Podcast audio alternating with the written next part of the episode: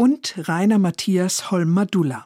Sein ganzes Leben hat er Arzt und Psychotherapeut über das Thema Kreativität geforscht. Und er ist überzeugt, Verzweiflung, Hass und Gewalt kann man kreativ bewältigen. Für ihn ist es auch die wichtigste Aufgabe unserer Kultur. Ich denke an die aktuellen Kriege in der Ukraine und in Israel und frage mich, wie ist sowas heute noch möglich? Ich denke, das sind die Rückfälle in die Barbarei. Freud sagte, das Eis der Vernunft ist dünn eine dauerhafte Kulturarbeit versagt immer wieder. Und ich denke, dass man da immer wieder neu anfangen muss und neu aufbauen muss. Immer wieder neu anfangen. Also ich spüre eher den Wunsch abzutauchen, nichts wissen zu wollen. Dabei weiß ich ja, Probleme, vor denen man sich drückt, verschwinden nicht. Sie tauchen immer wieder auf, werden eher größer.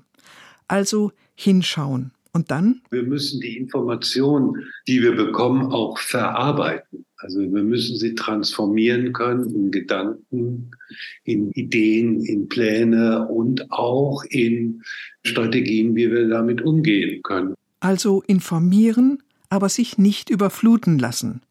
Nur so viel aufnehmen, dass man handlungsfähig bleibt, dass man Ideen und Wege entwickeln kann, was Neues machen kann. Rainer Holmadulla nennt das Alltagskreativität.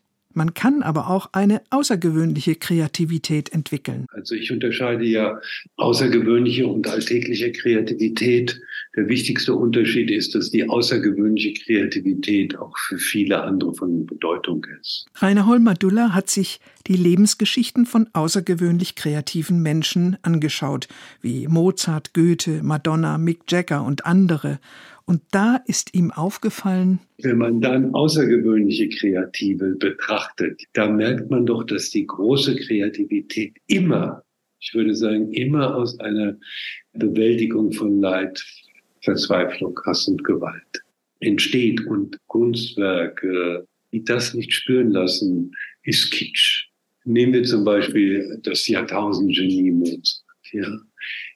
Von frühester Kindheit muss er sich mit Tod auseinandersetzen. Seine Mutter und sein Vater hatten fünf Kinder vor ihm verloren. Ähnliches gilt auch für Musikgrößen wie John Lennon, Madonna oder Jimi Hendrix. Sie schaffen wunderbare Werke, weil sie es müssen, weil sie ein persönliches Leid bewältigen müssen und andererseits andere damit inspirieren wollen. Gerade wenn man so die Großen denkt, das machen sie immer, immer ganz radikal in Bezug auf einen anderen.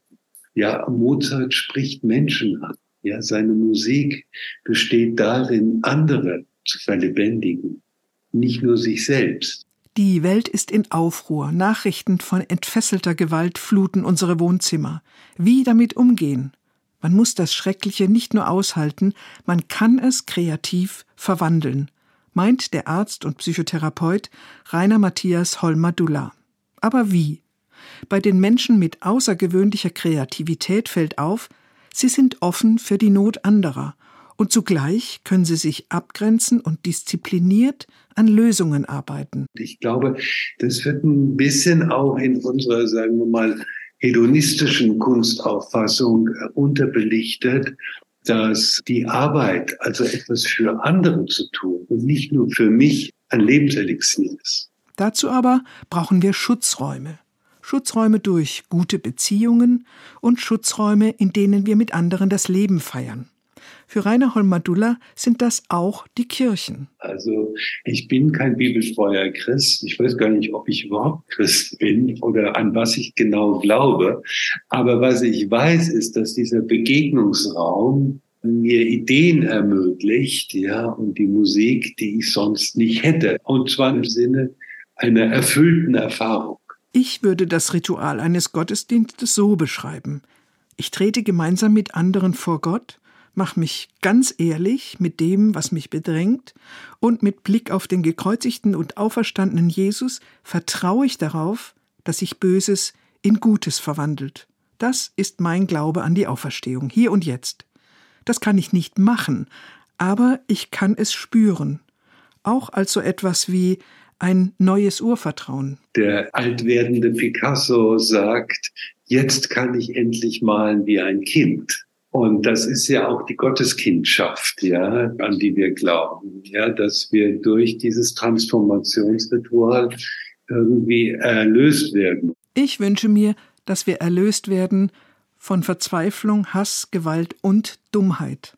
Dass wir darin nicht versinken, sondern dem etwas entgegensetzen, unsere Kreativität, mit der wir anfangen zu arbeiten und einfach mal was machen. Rainer Holmer-Duller hat zum Beispiel in Heidelberg ein Betreuungsangebot für geflüchtete Kinder eingerichtet. Und er hat Studierende dafür gewonnen, etwas für die traumatisierten Kinder zu tun. Und da war eine Studentin, die hatte schon Angst. Und die ist dann doch hingegangen und hat äh, einen halben Tag verbracht. Und ich bin dann dazugekommen. Und bevor wir gesprochen haben, kam ein Kind, hat diese Studentin an der Hand genommen, bitte, bitte komm wieder. Und diese Studentin hatte Tränen in den Augen und hat gesagt, ja, das ist es.